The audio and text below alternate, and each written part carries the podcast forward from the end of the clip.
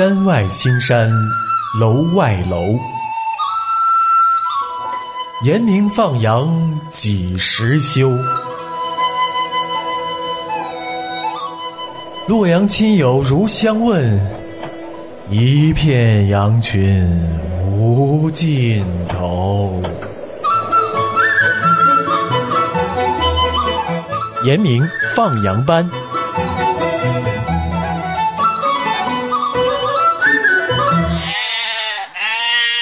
听众朋友，你好，所收听的是良友电台周末严明放羊班，时间到了哈。昨天就跟大家讲到，就如果收音机前或电脑前的听众朋友，你还信主还没有很久，或者说你在属灵生命上还没有特别成熟的时候呢，我是不建议啊参与教会的服饰的哈，因为教会在服饰里面为什么呃我们需要属灵成熟的人呢？是因为当一个属灵上成熟的人，他懂得了。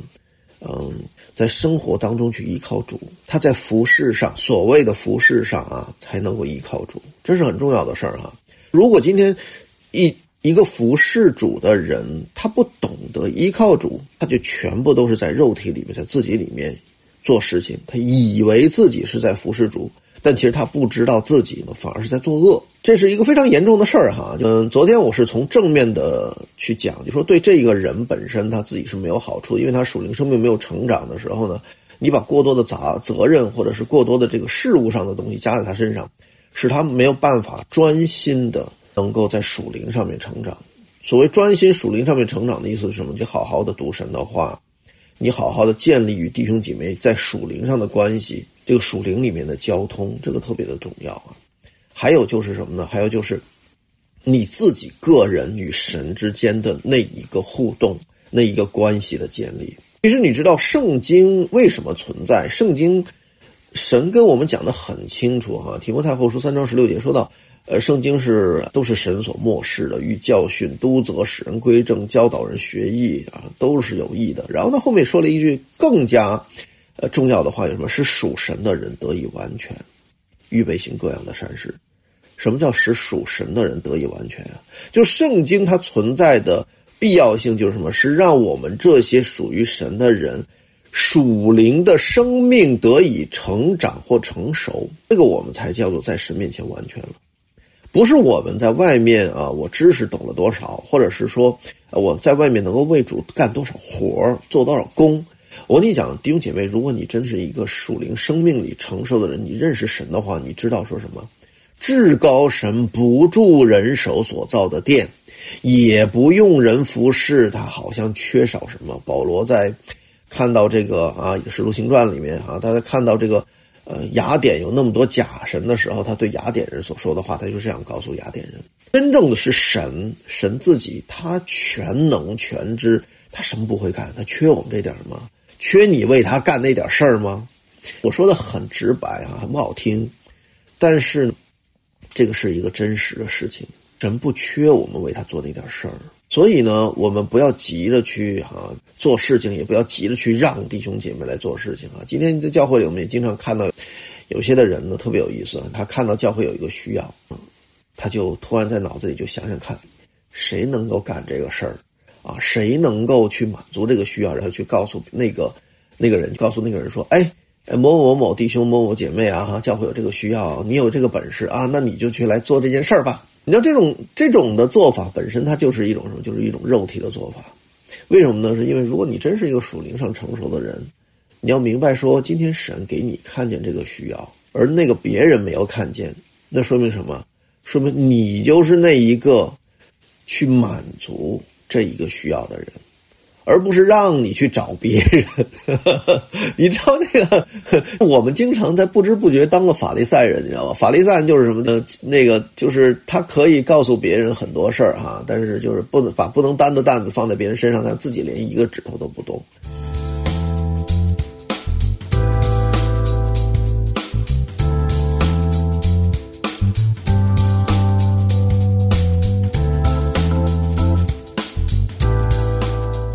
那其实，如果我们今天神给我们看见教会有一个需要的时候，我们不是自己去，来满足那个需要，靠着主来满足那个需要，而是怎么说呢？我们却去啊找别人哈，找那个没有看见这个需要的人，又硬着把这个事情又塞给他。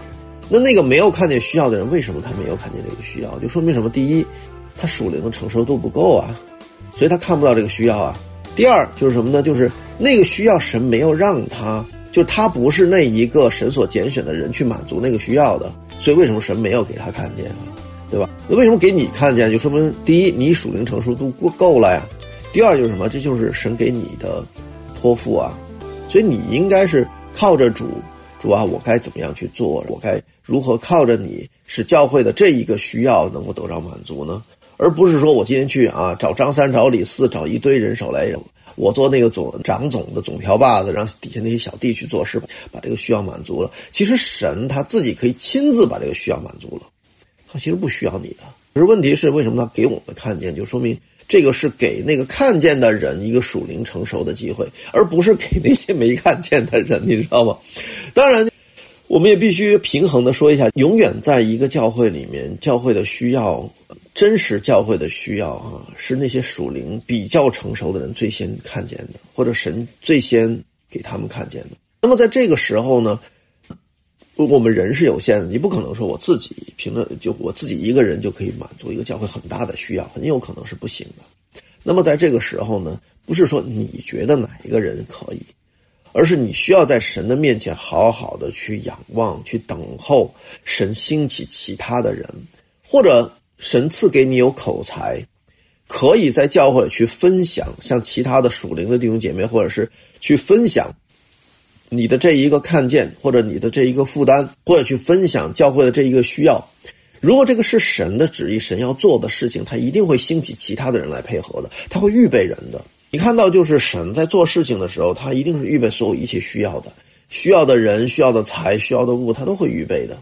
只不过可能我们今天在我们的这个眼界里面，我们看不见而已，但不代表它不存在，神早就预备了。如果这个是神要做的事情。啊，我跟你讲，这个一定是这样的。以我四十多年在神面前 看到的、经历到的太多了。就是神要做事，他根本，那你你是不会缺的。缺的是什么呢？缺的是人的配合。那就是怎么样配合？你首先，你看见这个需要的人，你需要在神面前安静等候，不是自己说，哎，我一看到神要干这个事儿啊，我就按照我自己的心意，或者我按照我自己的想法去干这个事儿，不是的。而是什么呢？而是你需要在神面前等候，到底主啊，你要怎么做？你知道，在旧约里面有一个呃，事实记有一个事实叫做耶夫他哈，耶夫他是个大能的勇士啊。具体他就是神呃拣选他，他带领以色列人打败了亚门人的这个攻击，把亚门人制服了啊。那么这件事情呢，呃，具体应该是士师记的十章开始哈，十章第六节一直到十二章七节。这段经文，如果弟兄姐妹你愿意，你可以去读。但是在耶夫他这个人是有很正义的人，什么呢？就是他打他打仗之前呢，向约华许个愿，他说：“如果呢，耶和华你让我能够平平安安的回来，我在镇上不阵亡，并且能把仇敌打败了，我家里头谁先出来迎接我，我就把他献给你，先做翻祭哈。”结果呢，没想到就是他打败了敌人，回来之后啊，结果出来迎接他是他唯一的一个小女儿。啊，结果他就非常的作难，但是也没办法，因为他觉得他自己许了个愿，他必须得还。结果呢，他的小女儿就这样被献成番祭了啊。那这件事情其实是一件非常有争议的事儿。为什么呢？是因为首先第一个哈，耶夫他他是对神有热心的人，他想要侍奉神。可是我们必须要明白，耶夫他他许不许这个愿，其实与神是否会拯救以色列人有关系吗？其实没关系。就算耶夫他他不许这个愿。神一样会带领他们战胜亚门人，他们也一样会脱离亚门人的辖制，他们可以制服亚门人。所以，其实耶夫他许不许这个愿呢，和这个征战的胜与败其实完全没有关系的。不是因为他许了这个愿，所以耶和华答应了他的祷祷告，所以呢才拯救了以色列。完完全不是，而是耶和华早就定义要拯救以色列人。这个在十章的第六节开始，你就你你就可以看得很清楚。就我忘记应该是第十十十章第十节吧，哈，神看耶和华神看到以色列人所遭遇的一些痛苦，心中非常的忧伤，就是他其实是已经看到看不下去了，他要出手要拯救以色列人了，所以才有耶夫他这件事儿。所以，我们今天从神的视角来看，或者从整个圣经的那个真理上来看的时候，耶和耶夫他许这个愿其实根本没必要。第一个，第二一个，他许这个愿是完全错误的。为什么呢？神在《生命记》里面讲的非常的清楚，我记得好像《生命记》二十章吧，是二二十四章了。说到就是在你们当中，在以后以色列人当中，绝对不可以有关照，绝对不可以使儿女惊火啊！惊火就是什么？就把儿女活人献作燔祭，是绝对神所不允许的。而且神也说的非常清楚，耶和华你神绝对不允许你们这样行，那都是迦南的恶俗。可是耶夫他因为他的背景是什么？他虽然是一个呃愿意侍奉神的人，他也是对神有信心的人。可是神借着他也做了很大的事情，拯救了以色列。外面的事工非常的标榜啊，就非常成功。可都不代表说这个人属灵的生命是一个成熟的人，不代表他是很认识神的人，也不代表他很认识神做事的法则。所以他才接受了从世界迦南地的那些的哈，他们敬拜他们自己假神的那些的概念和他们敬拜假神的一些的风俗，就是把活人献翻祭，你知道吗？所以他觉得说啊，我献给神一定要献给我最好，就连我女儿都献，这是神所不要的，这反而是得罪神，他在作恶，他自己不知道。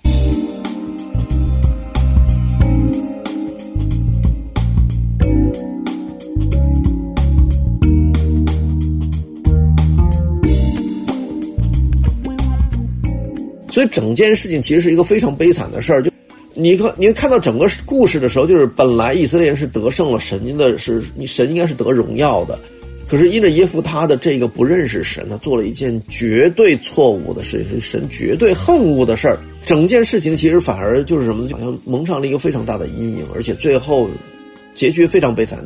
以色列人他的女子为耶夫他的女儿哀哭。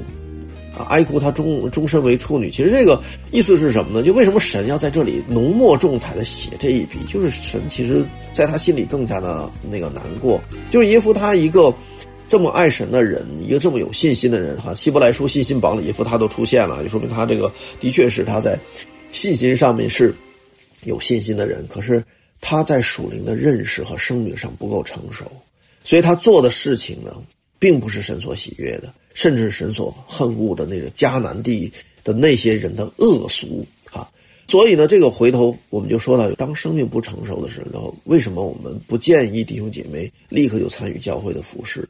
因为你生命不成熟的时候，你没有建立跟神一个很美好的关系，或者一个很亲密的关系，一个很牢固的关系的时候，你在这个服饰的里面，你大概率是会靠自己的，因为你不知道神要怎么做啊。你不知道神所喜悦的侍奉是怎样的侍奉，你也不会知道说神的旨意是怎样的旨意，因为你个人的生命呢没有成熟，没有跟神建立一个非常敏锐的能够察觉到神旨意的这样一个关系的时候，你怎么服侍神呢？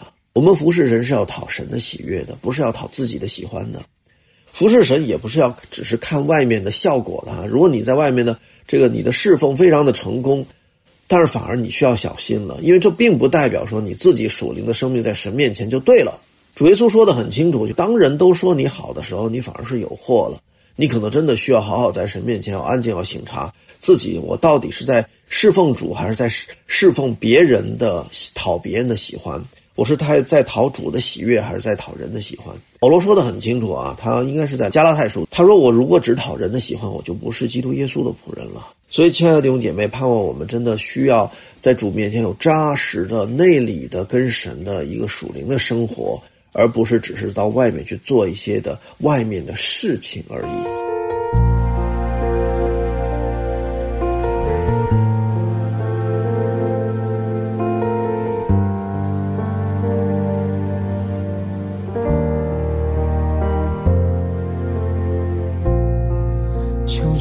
开天上的门，就是看顾这个地方，想着主。